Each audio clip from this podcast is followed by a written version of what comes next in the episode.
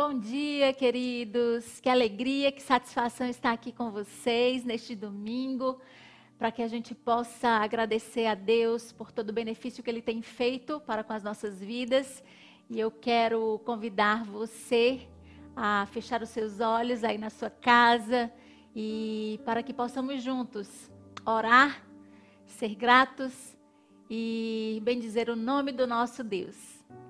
Pai, nós queremos te louvar, te bendizer, porque o Senhor tem sido tão bom para a gente. Obrigada, Senhor, porque neste dia as tuas misericórdias nasceram sobre nós.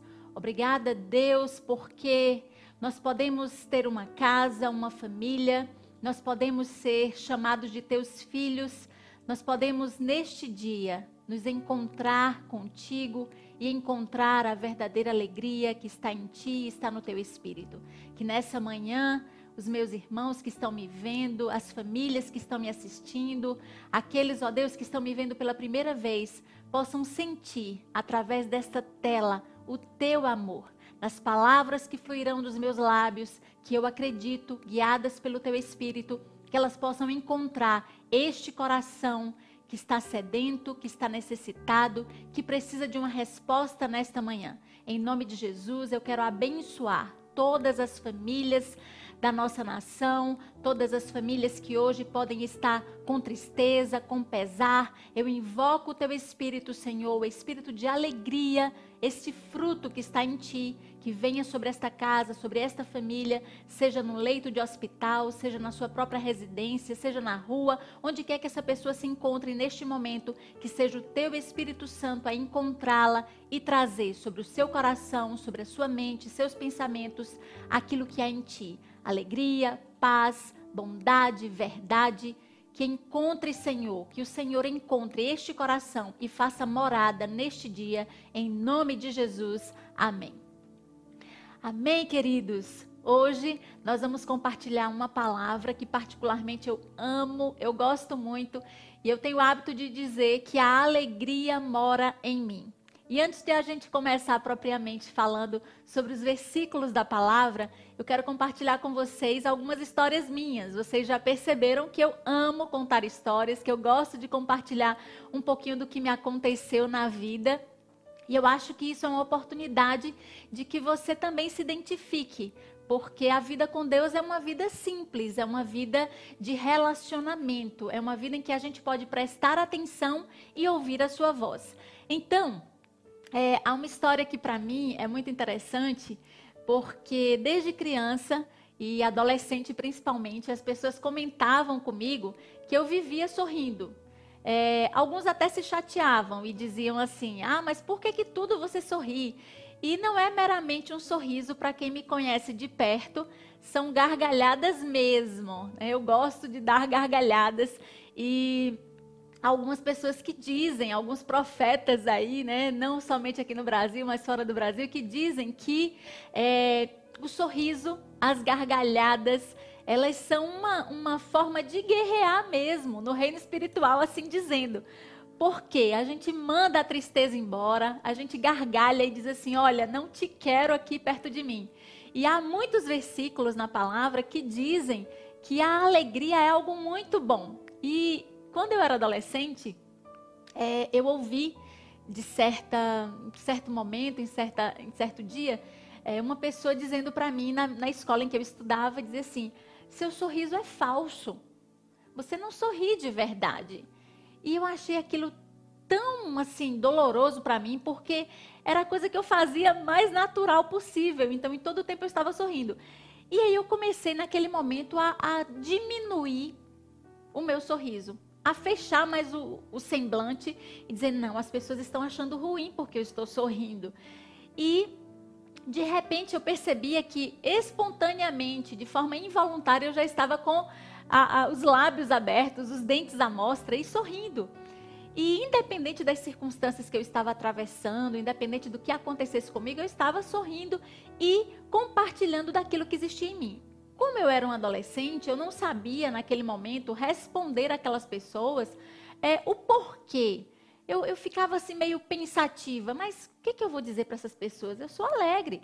Né? E às vezes eram situações até difíceis e eu não conseguia fechar o rosto, eu estava com um sorriso nos lábios. É tão interessante que isso aconteceu tanto na minha vida, tanto mesmo. Eu acho que as pessoas que me conhecem de longa data, elas podem dizer isso, afirmar isso, que a maior parte do tempo eu estou sorrindo. E um momento muito é, doloroso, muito triste, né, para mim, para minha família, que foi o falecimento dos meus pais, né? E um deles especificamente, o falecimento da minha mãe, as pessoas diziam assim: "Não, ela vai, ela vai ter alguma coisa, ela vai surtar, né? Porque é, a mãe dela era muito importante para ela, era, era alguém que ela amava muito. E aí, no dia do falecimento da minha mãe, eu já compartilhei aqui com vocês, né? Do, do, domingo passado eu compartilhei isso, do, das últimas palavras da minha mãe para mim, viva a palavra, palavra, palavra.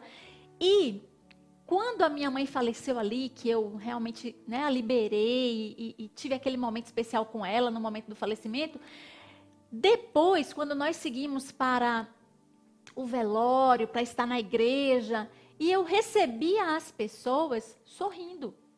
Algumas pessoas da própria igreja diziam assim, amigos meus diziam assim, mas Lu, você está sorrindo? Eu dizia assim, gente, hoje não é um dia de tristeza, hoje é um dia de alegria. E as pessoas diziam assim, como assim? Alguns que, até parentes que já estavam mais afastados de mim, diziam assim, ela vai surtar, isso não é normal.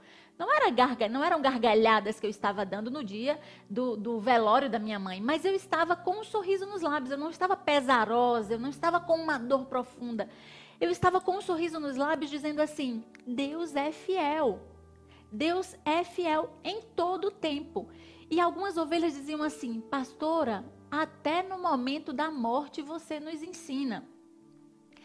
Eu estava totalmente convicta de que Deus tinha feito o melhor para minha mãe. Eu estava totalmente plena de que aquele era o tempo da partida da minha mãe e era o tempo certo. Eu tinha feito tudo o que eu podia fazer, eu tinha vivido o que eu podia viver, eu não sentia que eu tinha devido nada, que eu estava devendo nada à minha mãe, e eu achava que tudo estava completo.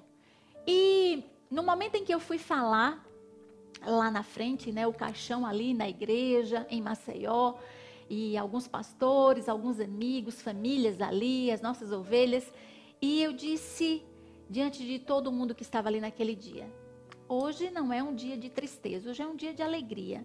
Porque Deus ouviu a oração de uma criança quando tinha seis anos de idade. Eu pedi, Papai do céu, não leve a minha mãe. E Deus não levou minha mãe no momento em que eu estava pedindo como, com seis anos de idade. E Deus levou, a levou quando eu tinha 30 anos, casada com duas filhas, formada, e ela viu tudo, assim como eu já compartilhei em alguns momentos com vocês aqui e pessoalmente. Então, o que, que eu quero trazer para você? Não é que eu não passe por momentos de tristeza, mas a palavra que eu quero compartilhar com vocês hoje é uma palavra que traz uma diferença entre alegria e felicidade. Eu fui procurar algumas, alguns conceitos né, no, no dicionário e é tão interessante que ele traz essa questão da felicidade como algo perene, como algo que, que não acaba, como algo que é o que você tem que ter dentro de você. E alegria como momentos. Eu quero trazer para vocês aqui uma palavra diferente dessa que eu encontrei nos dicionários ou no Google ou que as pessoas falam. Eu quero trazer a alegria como um fruto e um, uma parte, né, daquilo que Deus traz na sua palavra como o fruto do espírito. A alegria, sim, é algo que nunca acaba. Se eu conhecer de fato a alegria que vem de Deus, eu posso passar por momentos de tristeza, de infelicidade, mas a alegria está dentro de mim, porque ela é fruto do Espírito. Quando eu descubro isso, quando eu me encho do que está em Deus, essa alegria vai me fortalecer. E eu quero compartilhar o primeiro versículo aqui com vocês, de Provérbios 17, 22, que diz assim: A alegria faz bem à saúde, e estar sempre triste é morrer aos poucos. Quem já passou por períodos de depressão na vida, ou quem está enfrentando depressão, momentos de tristeza profunda, sabe muito bem o que eu estou dizendo nesse versículo de Provérbios 17, 22. Estar sempre triste é morrer aos poucos. Eu também quero compartilhar com vocês hoje é, algo que aconteceu comigo nos meus 37 anos. Eu já compartilhei com várias pessoas em alguns cultos, mas eu estou compartilhando aqui agora e essa mensagem vai ficar gravada e outras pessoas vão poder ouvir e ver e saber do que eu passei aqui gravado. E é interessante porque eh, a gente compartilhando em casa e eu conversando com Célio, ele diz assim: eu já ouvi essa história tantas vezes. E eu costumo dizer para ele, mas não ficou gravada ainda. Então agora ela está gravada e você vai poder ouvir várias vezes, se assim você quiser, para de repente te dar motivação para você acreditar que você pode sair de situações de tristeza profunda.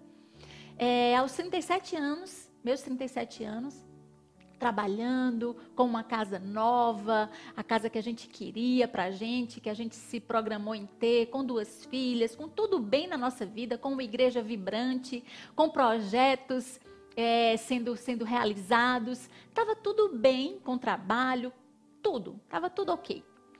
E eu percebi que algo, havia algo diferente em mim.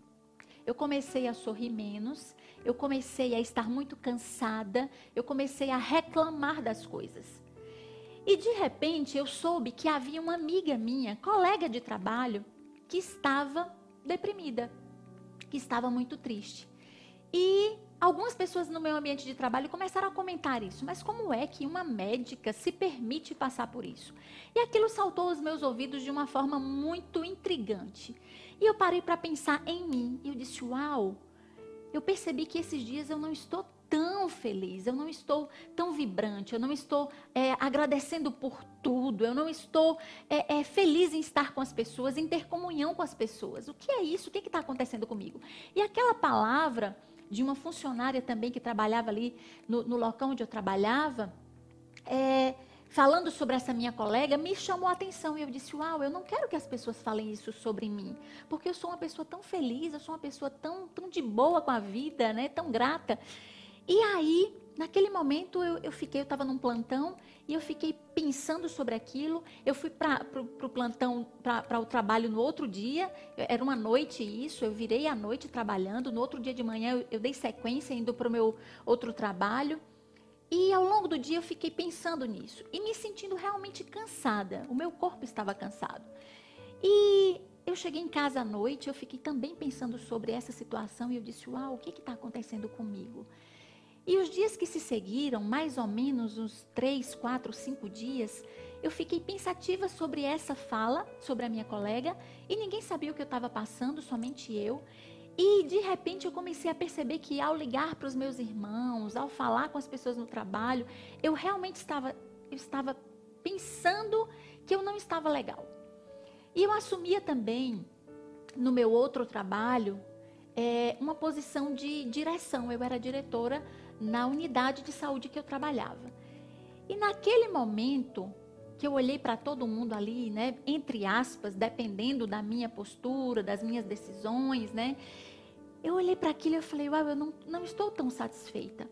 E naquele dia, acho que era uma quarta-feira, no meio da semana, eu recebi um memorando da Secretaria de Saúde. E aquele memorando começou a falar várias coisas de responsabilizar o diretor, de trazer um peso sobre aquela direção.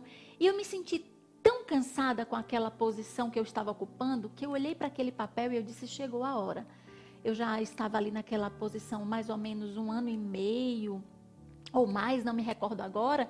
E eu disse: não é mais o que eu quero para mim. Eu realmente estou cansada. Eu não quero assumir esse, essa tamanha responsabilidade nesse momento. E eu fui para casa, conversei com o meu esposo e falei que eu não queria mais ser diretora e eu comecei a escrever um memorando de volta para a Secretaria de Saúde, dizendo que eu era grata por toda a confiança, por aquele período que eu estava exercendo aquela função e que, para mim, aquele momento seria realmente o momento em que eu pediria exoneração daquele cargo. E assim eu fiz. Comuniquei no dia seguinte a, as pessoas que estavam sob a minha direção, a minha coordenação médica naquela unidade de saúde. E as pessoas disseram: Não, doutora, por favor, fique, né? Fique aqui com a gente, a gente vai te ajudar. E eu falei: Não, gente, realmente chegou, é o fim para mim nessa questão dessa, dessa direção. E aí, no outro dia eu fui para a Secretaria de Saúde, entreguei os memorandos a quem era de direito, né, aos gabinetes, é, e comuniquei ao pessoal que eu não iria trabalhar naquele dia. Era uma quinta-feira e eu não iria trabalhar. Só que, na sexta-feira de manhã, quando eu acordei, eu não queria mais trabalhar. Eu não tinha prazer em ir trabalhar. Eu não queria enfrentar aquele novo dia. Interessante porque eu fui dando passos. Primeiro eu ouvi uma história, eu comecei a pensar sobre mim, a me autoavaliar. Eu tomei uma decisão de deixar um pouco das cargas que eu estava carregando e no dia seguinte, ao entregar aquela posição de direção, eu não estava satisfeita, não queria trabalhar.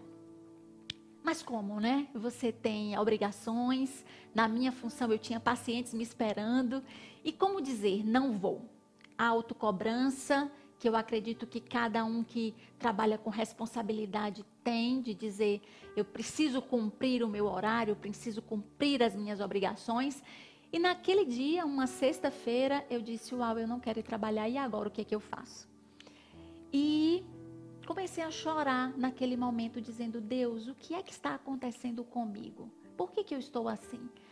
E eu liguei para outra diretora, a diretora administrativa, e falei: Eu não estou bem, eu não vou trabalhar hoje. Né? Dispensa os pacientes, remarca, faz uma nova agenda, explica para as pessoas que eu não estou me sentindo bem hoje. E aí fiquei em casa pensando: sim, hoje eu estou tomando essa decisão, mas e segunda-feira, o que, que vai acontecer comigo? eu vou ter que voltar a trabalhar, eu vou ter que assumir tudo de novo. Eu estava com menos uma carga, que era de direção, mas eu estava com todo o resto. E aí, eu tomei uma decisão de ligar para um colega, um colega médico.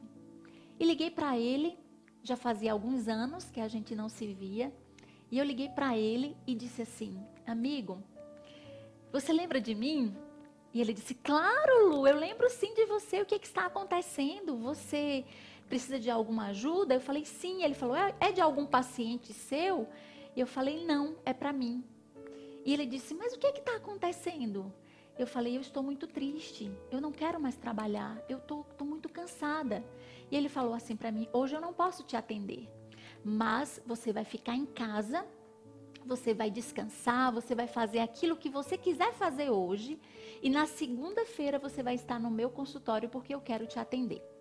E eu falei, tá bom. Eu chorei um pouco ali no telefone com ele. Ele disse, fica tranquila, fica tranquila, não vá hoje mesmo. Já comunicou a todo mundo que você não vai, já fez o que era de sua responsabilidade de comunicar. Eu falei, sim, tudo ok. Ele falou, então fica tranquila. E eu passei aquele dia na minha casa, dormindo mais, mais focada ali nas minhas filhas, na minha família, e tudo bem. Veio o sábado, veio o domingo, e eu estava realmente cansada. Na segunda-feira eu fui encontrar esta pessoa este meu colega de profissão. E ao chegar diante dele, sentar lá ao seu sofá diante dele, ele começa a me fazer perguntas e ele diz assim: O que, que está acontecendo, Lu? Como é que você está? E aí eu falei: Eu não estou conseguindo fazer mais nada. Eu não quero ser mãe, eu não quero ser médica, eu não quero ser pastora, eu não quero é, ter obrigações, eu não quero fazer nada. E ele olhou para mim, eu comecei a chorar, ele olhou para mim e disse assim: "Você pode?" E eu falei: "Não, eu não posso, porque muitas pessoas dependem de mim." E ele olhou para mim e há uma frase que me marcou naquele dia, que abriu uma porta para mim para sair daquela situação em que eu estava enfrentando e que eu lembro até hoje e que eu espalho essa frase. Ele disse assim para mim: "Lu, você cansou. E tudo bem e você vai brilhar de novo. E eu quero trazer essa frase para você hoje, agora. Se você está triste, se você está passando por uma situação difícil, se você está preocupado, desesperado com tudo isso que a gente está vivendo hoje, se você está com medo da morte, se você está com medo de que alguém da sua família adoeça, se você está passando por uma situação em que você diz assim: perdi minhas forças. Naquele momento, ele disse para mim: Você vai brilhar de novo. E eu quero dizer agora para você: você vai brilhar de novo. Acredite. Porque se funcionou para mim, se tem funcionado para inúmeras pessoas, vai funcionar para você. Você não precisa pensar que a sua vida não vale a pena. Você não precisa tirar sua vida. Você pode olhar no fim, pode até ser no fim do túnel. como a gente costuma dizer, e ver uma luz. Tem uma luz lá no fim. E essa luz você precisa seguir. Você pode seguir essa luz, uma luz que hoje eu quero falar para você. É um fruto, um fruto do Espírito. A alegria. E é tão interessante que eu conversei demais com esse meu colega naquele dia. Ele falou para mim que queria me ver toda semana, que eu tinha que fazer coisas que me fizessem bem. E ele me perguntou: o que, que você gostaria de fazer esses dias? Eu falei: dormir. E ele disse assim: então durma. Você quer viajar? Eu disse: não.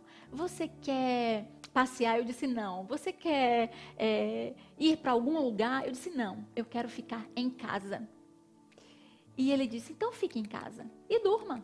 Você não precisa justificar isso para ninguém, porque eu vou te dar um atestado, porque você não está bem, você não vai dar conta de prosseguir. E naquele momento eu fiquei pensando: meu Deus, eu estou fingindo que eu estou doente. Eu estou fingindo que eu preciso ficar em casa. Eu estou fingindo que eu preciso de ajuda. E ele disse: Lu, você vai pensar várias coisas. Você pode imaginar que você não pode descansar, mas você é um ser humano que cansa. Eu quero que você se permita neste tempo descansar, se permita ficar em casa. E eu saí dali com um atestado na mão de dois meses. É tão interessante porque às vezes a gente olha para a gente e a gente não vê tudo. A gente às vezes não tem um, um autoconceito correto da gente mesmo. E a gente precisa que alguém fale para a gente. Naquele momento eu disse: Meu Deus, por que, que ele está me dando dois meses de atestado? Eu não pedi isso. O que, que ele está vendo em mim? Será que ele está vendo que eu estou muito doente? E aquilo realmente começou a me preocupar. E eu disse: como é que eu vou dizer para as pessoas, eu que sou uma pessoa tão de boa, tão feliz, tão para cima, eu atestado porque eu estou triste, porque eu estou cansada? Uau, o que, que é isso? Como eu explico isso para as pessoas? Eu saí dali não feliz porque eu estava com um atestado de dois meses, mas triste porque eu dizia: eu devo estar muito mal para esse meu amigo, meu colega de profissão dizer: você precisa descansar e você vai parar dois meses. E eu fui no caminho, eu estava dirigindo, eu fui para casa. E quando eu cheguei em casa, Célio me perguntou: E aí, amor, como é que foi? Eu falei: Ele me deu dois meses de atestado. E ele falou que eu preciso descansar. E ele disse: Uau, então vamos fazer algo por você. Vamos viajar, vamos, vamos para algum lugar. E eu falei: Eu não quero. Eu não quero fazer isso. Eu quero ficar em casa. Eu preciso ficar em casa. E ele disse: Mas amor, você tem dois meses, você nunca teve esse período de folga, né? E naquele momento ele estava considerando que era uma folga para mim. E realmente era. Mas não era uma folga porque eu ia viajar, porque eu estava de boa, porque eu estava tirando férias. Era uma folga porque o meu corpo e a minha mente cansaram. E eu entrei meio que em contradição, em choque, dizer: como é que eu, que digo que tenho alegria, que sou feliz em Deus, que prego isso, estou triste. Estou passando por uma hora dessa de cansaço que pode ser chamado de doença, que pode ser chamado de uma síndrome de burnout, de burnout. E eu disse: Uau, o que é que eu vou fazer com esse atestado? Fiquei em casa naquele dia, naquela segunda-feira, e pensando em como eu iria na junta médica, eu era concursada em Maceió, eu vou ter que ir à prefeitura, vou ter que ir ao estado, à secretaria de saúde, colocar esse atestado e passar por uma junta médica e dizer que eu cansei. Vamos lá. Naquele dia, eu resolvi arrumar o guarda-roupa. Eu comecei a arrumar o guarda-roupa, coisa que eu não conseguia fazer, porque eu trabalhava 60 horas por semana, tirando as horas que eu dedicava à igreja. O final de semana era todo dedicado à igreja. E durante a semana eu trabalhava na medicina. Então, naquele dia eu disse, vou arrumar o guarda-roupa. E comecei a arrumar o guarda-roupa. Arrumando, arrumando, e Célio virou para mim, mas amor, você está cansado e você vai trabalhar em casa, você vai arrumar guarda-roupa. Eu disse, mas isso aqui vai me trazer um sentido. Deixa eu fazer isso aqui, né? Deixa eu arrumar as coisas. E naquele dia eu fiquei por ali organizando. E é tão interessante que depois de fazer as formações em coach, de estudar mais sobre inteligência emocional, é, algumas atividades que nós podemos trazer para as pessoas que estão tristes é: arrume o guarda-roupa, organize uma gaveta, ou faça algo com as mãos que tire o seu pensamento, né, que desfoque o seu pensamento da dor, da tristeza, dessas situações que você está enfrentando. E naquele momento, sem ter nenhuma orientação desse tipo, eu fui arrumar meu guarda-roupa e começar a mexer ali, me envolver com coisas, tirar, eu não gosto disso, eu não quero aquilo, arrumar o guarda-roupa das minhas filhas, né, conversar com a empregada e, e, e ver com ela o que estava faltando em casa, o que, que precisava ser resolvido dentro de casa. E naqueles dias é, que sucederam, eu realmente fiquei dois meses em casa, eu dormi muito, sem nenhum remédio. Eu dormi eu dormia e dizia: Deus, aquieta meus pensamentos. Eu não quero pensar em tantas coisas. Eu não quero me preocupar com tantas coisas. E a única forma de parar os pensamentos era dormindo. Eu não conseguia ler, eu não conseguia assistir nada. Eu estava muito cansada. E para quem já passou por, por essa síndrome de burnout e quem já vivenciou momentos de tristeza, momentos de de depressão, sabe exatamente isso que eu estou falando. Não há nada que alguém de fora possa fazer. Mas é preciso ser feito. É preciso estar presente. É preciso dizer que ama. É preciso dizer estou aqui do seu lado. Mas não há algo, algo que alguém de fora possa fazer para resolver o que está dentro de nós. E a única coisa que eu dizia naquele momento, quando eu me deitava, era: Deus, eu sei que o Senhor está comigo. Eu sei que o Senhor está aqui. E eu sei que eu não sou essa pessoa triste e cansada. Eu não sou essa pessoa sem ânimo, sem gás, sem força. Eu sou outra pessoa. Mas eu quero que o Senhor passe comigo por isso aqui. E algo que eu aprendi, não somente nesses dois meses, queridos, mas foram seis meses de atestado. Eu fiquei dois meses e todos os dias, todas as semanas, perdão, indo encontrar este médico e conversar com ele. A nossa sessão durava uma hora e meia, duas, e nós conversávamos muito. Ele foi muito importante para mim. O doutor Humberto, psiquiatra lá em Maceió, um homem incrível, uma pessoa muito gentil, muito, muito, muito capaz. E ele, na sua sensibilidade, me ajudou ali a estar encontrando, me encontrando de novo, me encontrando de volta.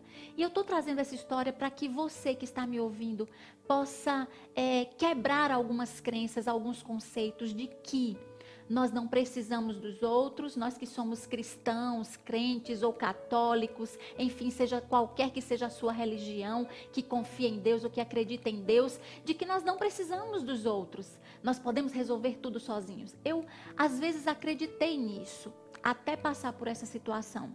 Eu sempre achava que eu podia resolver tudo só, que o cansaço, que a tristeza, eu contava mais com as pessoas de perto e de casa, mas achava que eu não precisava de um profissional. E eu procurei um profissional no momento em que eu estava muito cansada, muito esgotada. Eu quero dizer para você que você pode pedir ajuda, seja de um médico, de um psicólogo, de um coach, de um, de, de um pastor, de uma pastora, de um amigo. Você pode ligar hoje para alguém e dizer: socorra-me, ajuda-me porque eu estou triste, porque eu estou tentando tirar minha vida, porque as coisas não fazem mais sentido para mim, porque tudo agora é vazio. Você pode ligar para alguém, você pode ligar para mim. Você pode mandar uma mensagem para quem você confia e acredita. Você pode pedir ajuda. Eu pedi ajuda naquele dia e, e eu confesso para vocês que eu relutei. Eu peguei o celular, eu olhava para o número dele e eu voltava, colocava o celular lá de volta e não ligava. E eu passei a manhã inteira tentando ligar para esse meu amigo mas no final eu consegui e ele me recebeu de uma forma tão maravilhosa. Ele se colocou à minha disposição para me ajudar. E eu quero dizer para você que está me escutando, que não está passando por um momento de tristeza, que está bem, que está conseguindo vencer essa situação desse isolamento social dentro de casa, ainda, mesmo que, que as portas estejam abertas do comércio, mas ainda é uma recomendação da gente estar mais em casa, se cuidar, se proteger contra essa doença. Eu quero dizer para você que está, que está bem, que você seja o apoio e a força de quem não está bem. Que você consiga, aí no seu canto, no seu lugar, seja em mensagem, seja em palavras, dizer para essa pessoa que está precisando de você, que você está junto, que você está aí. E naqueles meses, dois meses inicialmente, e eu retornei, e a pergunta dele era: Você está bem? Você consegue retornar ao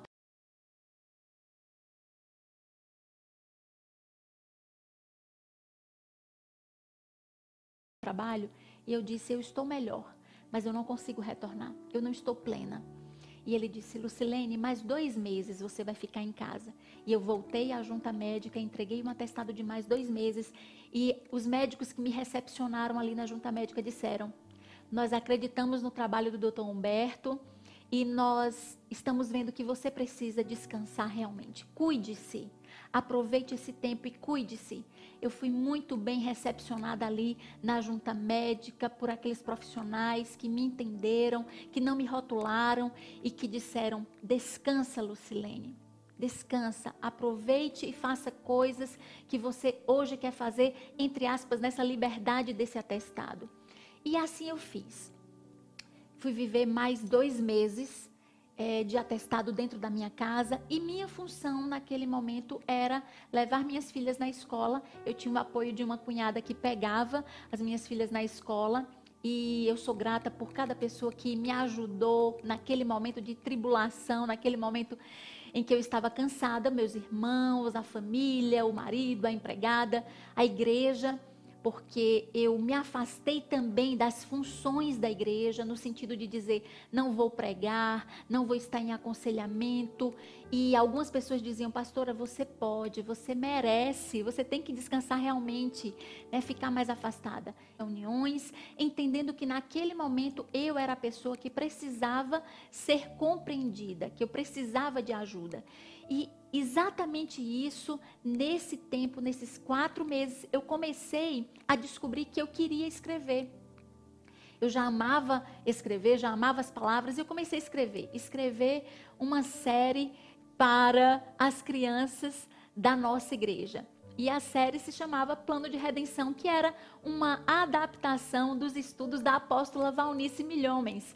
E eu escrevi aquilo com muito gosto, com muita alegria aqueles escritos na varanda da minha casa em Maceió, eu sozinha, vendo aquele céu, vendo os coqueiros, eu comecei a escrever e quanto mais eu escrevia, fluía de mim e eu comecei a ver o que, que, estava dentro de mim. Então eu já quero te, te dizer nessa manhã: se você está triste, se você está pesaroso, pesarosa, se você está passando por um momento de depressão, se você está num cansaço ou numa tristeza profunda, comece a escrever. Coloca para fora o que tem dentro de você. É, coloca um objetivo, porque aquele objetivo, durante aqueles dois meses, me fez renascer.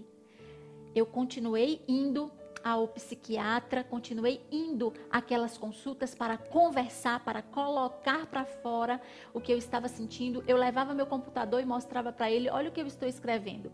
E ele dizia: continua, continua escrevendo, porque isso realmente está sendo cura para você. E passados os dois meses, quando eu retornei, é, fechando quatro meses de atestado, eu sentada diante desse meu colega médico, ele disse: E agora, Lucilene, como é que você está? E eu disse: Eu estou muito melhor, mas eu ainda não estou plena. Eu sei que eu sou mãe, médica, pastora, amiga, família, enfim, eu ocupo várias posições nessa sociedade, esposa, e mas eu ainda tenho medo. Eu tenho medo de voltar e não dar conta. Ele olhou para mim e ele disse assim: Agora você precisa alinhar e se fortalecer. Você já descobriu, você já descansou, já descobriu quem você é, você já sabe que você quer voltar, mas você não está pronta. Você vai ter mais dois meses de licença. E nesse retorno, quando eu cheguei diante da junta médica com mais esses dois meses, eu encontrei uma, um médico que disse assim: de jeito nenhum você vai voltar a trabalhar. E eu olhei para ele e eu falei: faça como o Senhor achar melhor. E ele olhou para mim: você é médica, você tem que voltar a trabalhar, você não pode ficar tanto tempo afastada do trabalho. E dentro de mim eu dizia, eu e Deus, eu dizia assim: Deus, eu preciso ainda, eu ainda preciso desse tempo. E naquele momento ele começou a dizer que ia me readaptar, que ia me colocar em outra função. E ele falou: Mas como é que eu vou colocar você, uma médica, em outra função? Eu tenho que ver e tal. E nós fomos no outro setor. E eu ali em todo o tempo dizendo: Deus, o senhor sabe que eu ainda quero ficar esses dois meses em casa. Eu preciso ainda.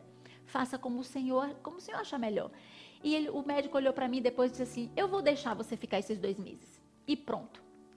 E eu voltei para casa, estando ainda de licença mais dois meses. No total, eu fiquei seis meses em casa. E confesso para vocês que foi um tempo perfeito. Depois desses seis meses em casa, eu retornei para o meu trabalho. Eu mudei de setor de trabalho. Eu mudei algumas questões da vida. Eu não dei mais plantão noturno. E eu comecei a me respeitar. A dizer sim e não no momento em que dentro de mim tinha sim e não. Essa legitimidade, essa verdade. O que está dentro de você? Às vezes nós temos que dizer sim para as pessoas e dentro de nós nós queremos dizer não. Eu aprendi algo e eu comecei a dizer para a pessoa: eu gostaria de te, te, dizer não, mas eu vou te dizer sim, porque eu acho que você precisa nessa hora, mas eu quero que você saiba que eu não gostaria de fazer. Às vezes a pessoa que ouve isso diz não, então tudo bem, então não faça, vai ficar tudo bem, vamos, vamos seguir. Outras dizem, ai, muito obrigada, tudo bem. E nós seguimos. Há uma verdade dentro de nós, e eu quero dizer para você que há uma verdade dentro de você. E essa verdade precisa ser respeitada, precisa ser dita, para que ao encarar essa verdade, você possa tomar decisões. E hoje eu falei que nós iríamos falar sobre alegria. A alegria faz bem à saúde. A alegria como fruto do Espírito. E eu também falei no início que eu iria é, contradizer, trazer uma nova versão desses conceitos que estão nos dicionários, dizendo que felicidade é algo profundo, é algo que nunca acaba. Eu quero trazer para você que o gozo ou a alegria é um fruto do espírito e é de origem sobrenatural e não circunstancial. Aquela circunstância que eu vivenciei de cansaço, de não não querer funcionar nas, naquilo que eu tinha como posições na sociedade, não tirou a minha alegria, tirou meus momentos felizes. A alegria, ela não é circunstancial. Eu, eu entrava no meu quarto, eu estava dormindo e eu dizia: Deus, eu sei que o Senhor está aqui. Por favor, me ajuda a abrir essa porta e sair e encontrar essa luz de novo e encontrar esse brilho de novo e me perceber como um todo, como um ser humano que pode passar por momentos de tristeza, de cansaço, de falta, mas que dentro de mim há algo que nunca acaba. E é por isso que eu costumo dizer que a alegria mora em mim. Ela está aqui dentro. E a alegria pode morar em você também. A alegria é o resultado da presença de Deus em nós. E o Novo e o Velho Testamento estão repletos de palavras sobre alegria. Eu vou ler alguns aqui para vocês. Neemias 8:10 diz que a alegria do Senhor é a nossa força. João 15:11 diz assim: Jesus dizendo: Tenho-lhes dito estas palavras para que a minha alegria esteja em vocês e a alegria de vocês seja completa. Quando a gente se embaraça nas coisas deste mundo, quando a gente está correndo somente pelas coisas deste mundo, eu quero dizer para vocês que eu trabalhava muito quando eu passei por essa situação. Eu trabalhava todos os dias, eu me cansava todos os dias, eu estava muito focada naquele trabalho.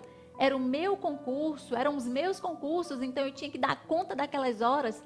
E assim como eu, inúmeros colegas da profissão, não somente médicos, mas os enfermeiros, os técnicos, mas é, é, os professores, mais os fisioterapeutas, enfim, os psicólogos, quantos profissionais de saúde, quantos profissionais que, que fazem a nossa segurança, os policiais, civis, militares, quantas pessoas, quantos pastores, quantos líderes, quantos empresários estão passando pela mesma situação de cansaço, de fadiga de desistir, às vezes, daquilo que faz, porque está tão envolvido com essas coisas e não tem tempo para si e não tem tempo para Deus. Ter tempo para Deus faz a gente não se esgotar. E eu quero trazer para vocês aqui o conceito do sábado. Não para viver um conceito de sábado em que você não faz nada ou que te impede de fazer as coisas, porque Jesus, quando ele veio, ele trouxe o conceito de que ele era Senhor do sábado, de que ele era o Senhor de todos os dias, de que se precisa que a vida seja restaurada, se precisa que alguém tenha saúde, o sábado pode ser utilizado. E, e nós queremos dizer aqui para vocês, eu quero dizer aqui para vocês que o sábado, no conceito bíblico, como descanso, é para é que a gente não passe por esse tipo de situação. Nós todos precisamos descansar. E Deus, na sua infinita sabedoria, criou todas as coisas em seis dias e no sétimo ele descansou. Deus se cansa? Não, de forma alguma. Mas ele estava ensinando para a gente um conceito. Vocês precisam descansar. É necessário que vocês façam as coisas, trabalhem, mas pensem no seu descanso. Eu não sei se você já passou por isso, mas é, algumas pessoas me dizem e, e, e não acham que é justo descansar. Às vezes uma mãe, às vezes um pai, não, eu não posso descansar, eu tenho que estar sempre em atividade. E você pode sim descansar, é lícito descansar. Então, na hora que, que Jesus está dizendo, eu estou lhes dizendo isso, essas palavras, para que a minha alegria esteja em vocês e a alegria de vocês seja completa. O próprio Deus é a base e o objeto da alegria de cada cristão, queridos. O próprio Deus é a base da nossa alegria. Não é que nós não vamos passar por situações difíceis. Não é que nós não, não vamos passar por problemas. Em momento algum, a Bíblia diz isso. Algumas pessoas dizem assim: é, ah, eu vou ser crente para não ter problemas. Isso é mentira. Algumas, algumas pessoas podem até anunciar: venha que Jesus vai fazer tudo por você, venha que você não vai sofrer mais, venha que você vai ter dinheiro, venha que você vai ter prosperidade. Uau, é verdade. Mas não significa que sempre, em todo tempo, você vai ter tudo fisicamente falando. Em algum momento você pode não ter, em algum momento você pode precisar da ajuda dos outros. Então, ser cristão não é ter ausência de problemas. Ser cristão é contar com aquele que resolve problemas. É contar com aquele que enche o seu coração de alegria e faz com que você enfrente os dias difíceis, enfrente a hora da dor. Então, há algumas perguntas que eu coloquei aqui para te fazer e que eu também já estou me fazendo. O que, que é alegria? O que, que te faz feliz? O que que te faz se manter todos os dias de pé para conquistar aquilo que você quer conquistar, aquilo que faz sentido para você? Então a gente começa a pensar, e eu quero que você pense isso comigo agora de manhã, é quem é o dono da sua vida? Quem é aquele que guia seus passos? É, é pelo que você se move? E nós estamos vivendo uma hora em que, em que a gente tem falado, ou, ou ouvido, ou visto notícias, notícias de tantas mortes. E, e os temas das nossas pregações, né, das nossas falas, tem sido muito esse também. E eu quero trazer para você que você pode sim viver situações ruins aqui na terra, mas pode conservar o seu espírito alegre, o seu espírito feliz. E há algumas pessoas que dizem que o luto, que a dor, que a tristeza, ela, ela pode ser permitida até dois meses. E eu achei tão interessante quando, né, agora pensando sobre isso, quando o médico, meu colega, me prescreveu dois meses para ficar em casa. Será que ele estava usando esse conceito de que a tristeza, a dor, tem prazo de validade? Dois meses, 60 dias. Então eu quero já dizer isso aqui para você. Quantos dias você tem passado triste? Está perto dos dois meses? É hora de acabar. Que tal? Que tal começar a dar comandos para a tristeza? Porque a Bíblia também diz que na presença do Senhor até a tristeza salta de alegria. Tudo bem, a gente não vai viver o tempo todo, ai, ah, festejando, celebrando. Ok, porque nós passamos por situações que exigem um rosto mais fechado, um semblante mais compenetrado, um, um sorriso que está é, de férias, vamos assim dizer, um sorriso que está fechado, quieto, os lábios que estão cerrados. Pode ser, mas não precisa ser a vida inteira. Eu quero dizer para você que tem prazo de validade, a dor tem prazo de validade. E pode acabar hoje. Com essa minha fala, você pode determinar hoje o dia do fim da sua tristeza. Então, é possível evitar todas as chateações da vida? Não. É possível também viver em festa e ser feliz todos os momentos? Não. É possível ser alegre apesar das circunstâncias adversas? Eu digo sim, porque alegria é um fruto. Alegria é sobrenatural. Alegria pode morar em você. E aí, em João 16, 33, nós podemos ouvir a palavra que diz de Jesus. Eu digo isso para que vocês, por estarem unidos comigo, tenham paz. No mundo vocês vão sofrer, mas tenha bom ânimo, seja alegre, tenha coragem. Eu venci o mundo. Jesus está dizendo isso para a gente. Eu venci o mundo. Vocês também podem vencer. Vocês podem vencer. Né? Não vai existir um mundo sem aflições, sem dificuldades, mas há algo que nós podemos acreditar pela palavra de Deus. A alegria para nós, dentro de nós, morando na gente.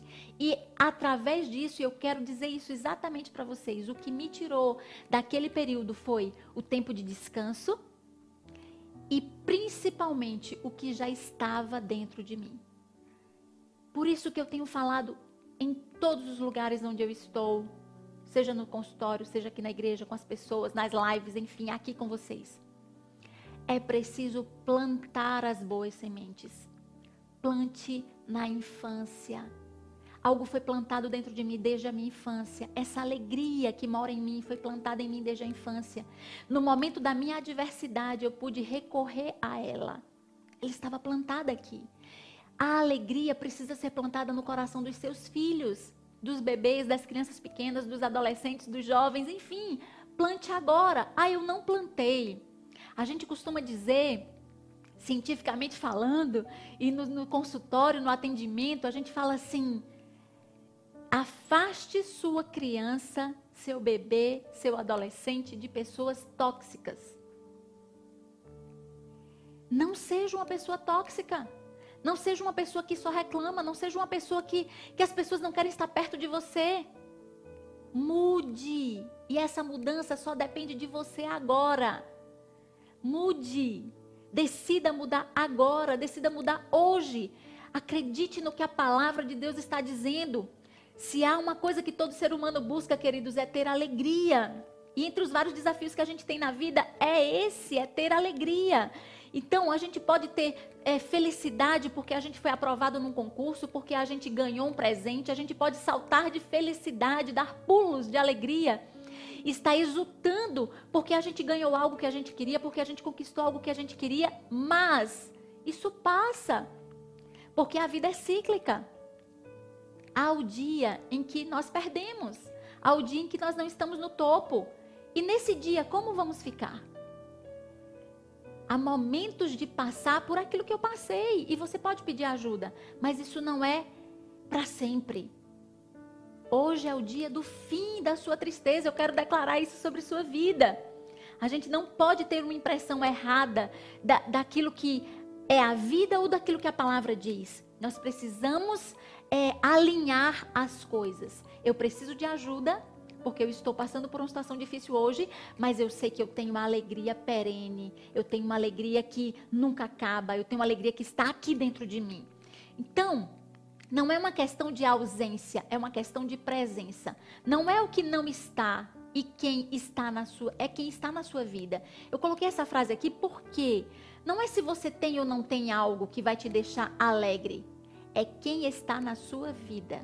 Quem é que está na sua vida? É Jesus que governa a sua vida? É Deus que manda em você, que é o seu Senhor, que é o seu dono? Se você tem uma convicção plena disso, se isso está vivo hoje dentro de você, independente da circunstância, a alegria vai estar morando aí dentro de você. E eu quero colocar aqui alguns pontos que eu separei para que a gente possa meditar, a gente possa pensar. Alguns podem usar máscaras e por trás de cumprimentos e sorrisos ter uma tristeza profunda. Alguns escondem a sua dor e aí nunca vão resolver a sua dor. Eu não preciso estar sorrindo de mentira. Eu preciso estar sorrindo de verdade. Porque dentro de mim tem alegria. Mas alguns estão se escondendo atrás de máscaras. Eu quero dizer para você que se você usa máscara sorrindo na rede social e em casa deprimido, em casa triste, em casa cheio de problemas, isso não está legal. Não estou dizendo que você tem que colocar na rede social é, depressão, momentos tristes, infelizes. Não. Só se você quiser, se fizer sentido para você. Mas eu estou dizendo que as coisas elas precisam estar alinhadas. Aquela alegria que eu mostro na rede social tem que ser a alegria que eu vivo dentro da minha casa. E isso vai ser perfeito. Tentar anestesiar a dor. Algumas pessoas estão tentando anestesiar a dor, tentando anestesiar a tristeza. Como? Com vícios, com busca por prazeres, por adrenalina, para fugir. Então, a bebida, o sexo desenfreado, é o estar em festas, o estar comprando coisas, o estar gastando muito, o estar muito até nas redes sociais, o estar vendo a vida dos outros, o estar postando tantas coisas. Até isso, a gente precisa prestar atenção. Será que eu estou tentando anestesiar minha dor? Eu não quero me encontrar? Eu não quero enfrentar o problema? Outra situação, pode se isolar socialmente se distanciar dos outros, ficar quieto no seu canto, no seu quarto, não quer conversar com ninguém. Nós somos seres sociáveis, nós precisamos uns dos outros. Nós não podemos nos isolar. Por um tempo, sim, para orar, sim, para ler, sim, para estudar, sim, mas não se isolar a tal ponto que você não encontre mais prazer, felicidade, alegria em estar com pessoas. A gente está vivendo esse tempo sem poder se reunir como igreja.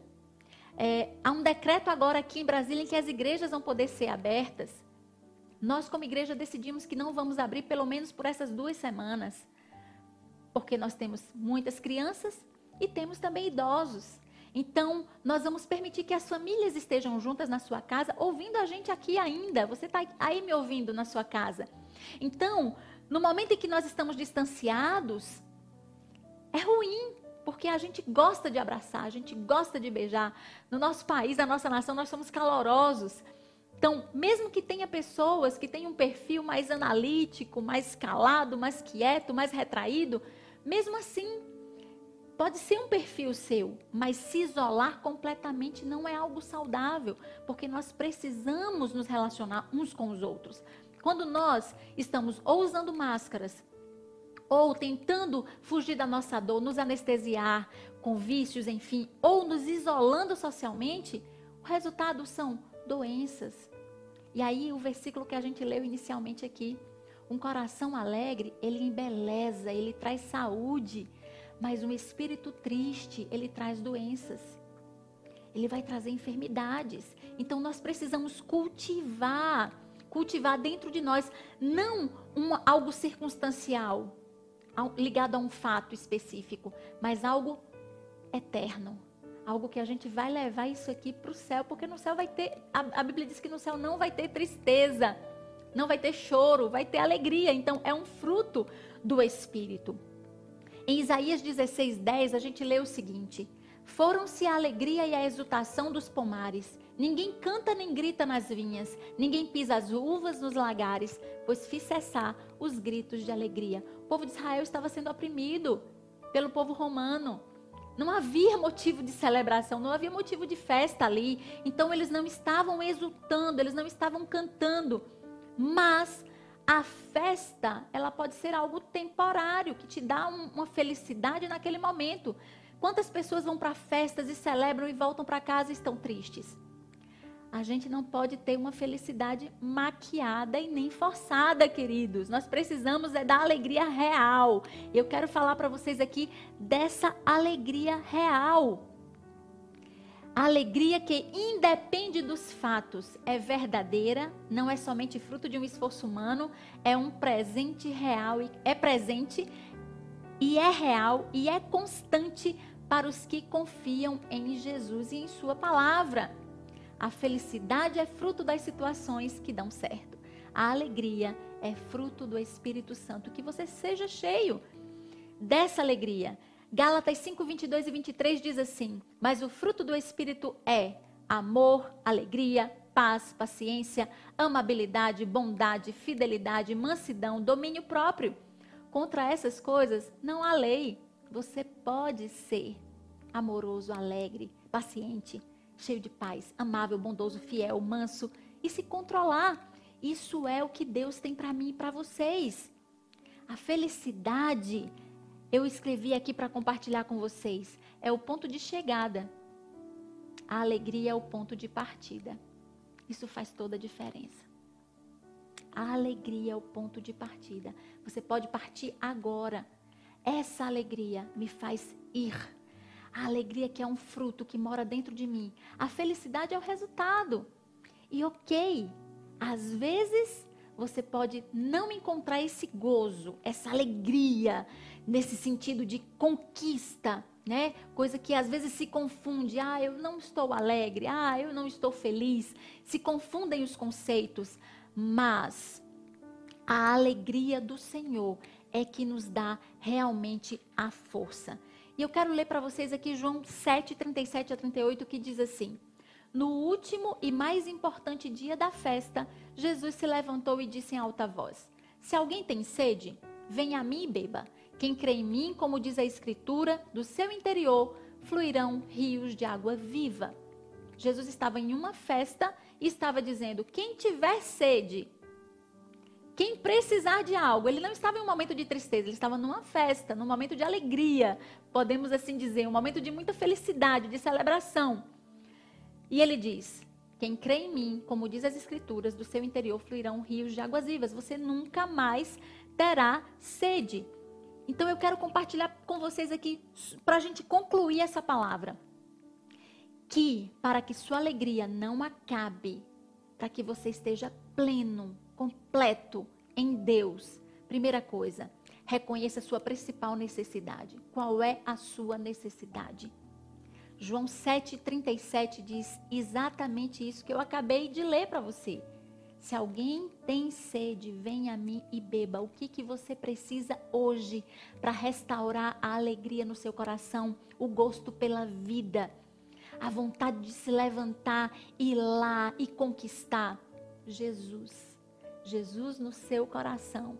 Jesus, numa festa, disse que as pessoas precisavam dele. Dizia: Vocês precisam de mim.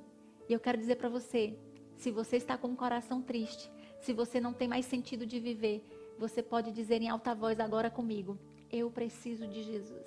Jesus, vem morar em mim habita em mim, habita no meu coração, me traz de volta, me dá nova esperança, me dá novo brilho, faz com que nasça dentro de mim algo novo e Ele vai fazer. E a segunda coisa é creia que a alegria é possível, apesar do seu mundo, apesar daquilo que você está enfrentando, porque do seu interior fluirão rios de alegria rios de águas vivas e rios de alegria, vamos assim dizer, parafraseando.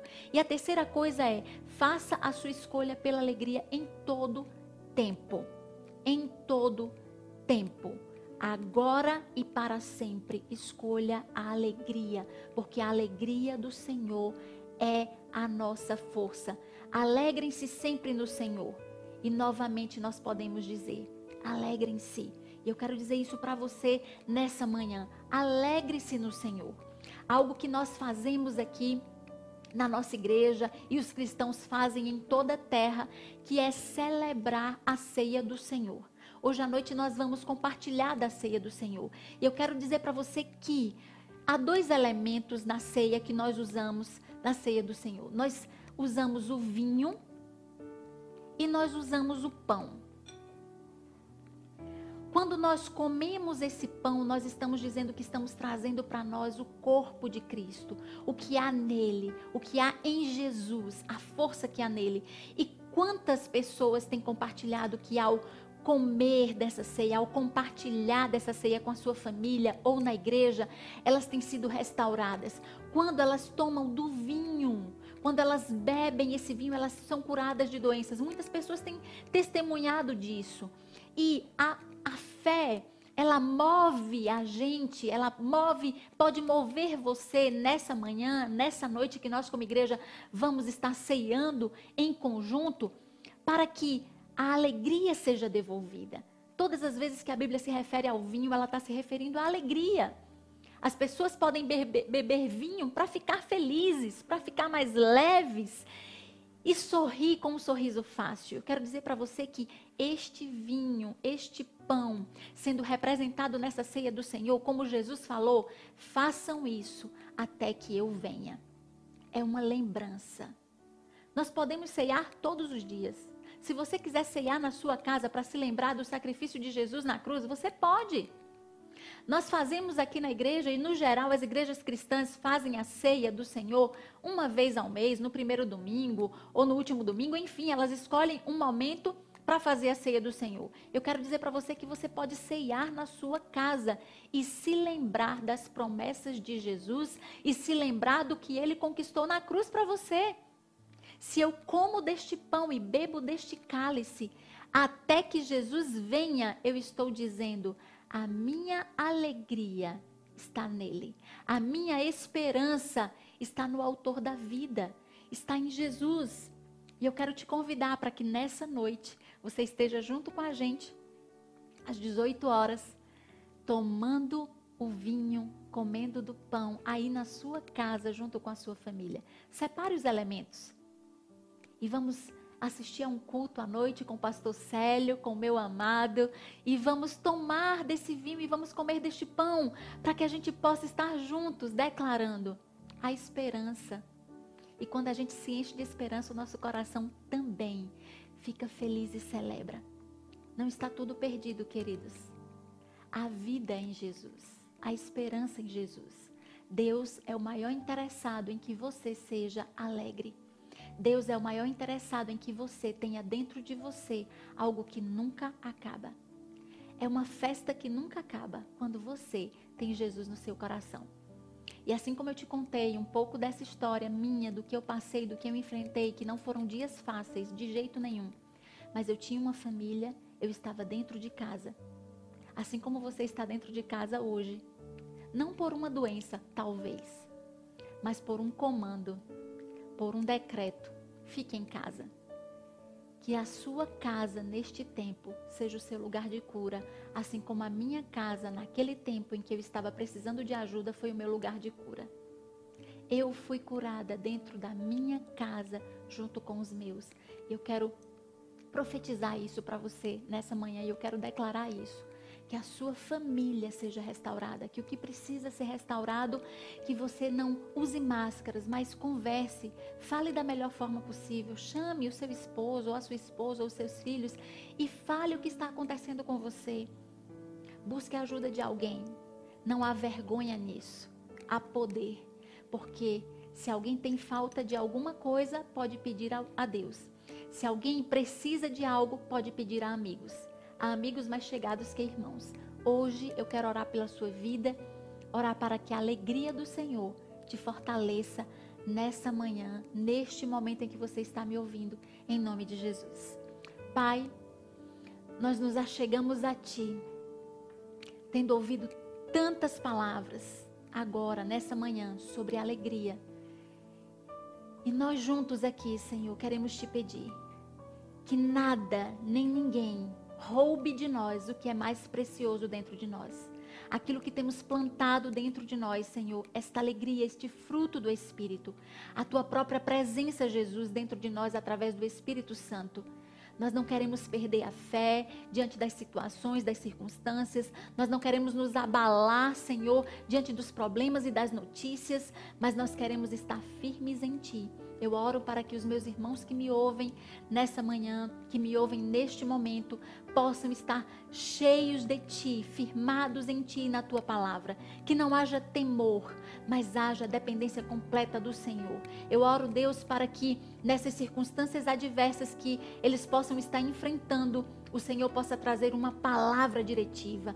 Que seja esta palavra diretiva de hoje, que cada um pode decidir por ti, Jesus, e plantar em si essa alegria como rios de águas vivas que brotam e brotam diante de situações adversas. Pai, eu oro para que haja paz nessa casa, eu oro para que haja abundância, Senhor, abundância do fruto do teu espírito nessa família. Eu oro, Deus, para que em tudo cada casa da nossa cidade, da nossa nação e das nações da terra possam ter a oportunidade de ouvir falar sobre algo que nunca acaba, que é o teu amor, Senhor, que é essa alegria que o Senhor nos dá, que é essa condição de viver aqui na terra como se já estivéssemos no céu. Em nome de Jesus, eu abençoo todas as famílias aqui comigo que estão ouvindo essa palavra e aqueles que ainda irão ouvir, para que neste dia, para que neste momento o Senhor faça um milagre de ressurreição. Um milagre, Senhor, de vida nova, de vida abundante neste coração, em nome e na autoridade de Jesus. Amém. Aproveite esse dia, queridos. Aproveite com a sua casa. Aproveite para perceber dentro de você quem é que realmente está habitando. Um grande abraço, que Deus te abençoe em tudo e até logo mais à noite no nosso culto aqui na casa, em nome de Jesus.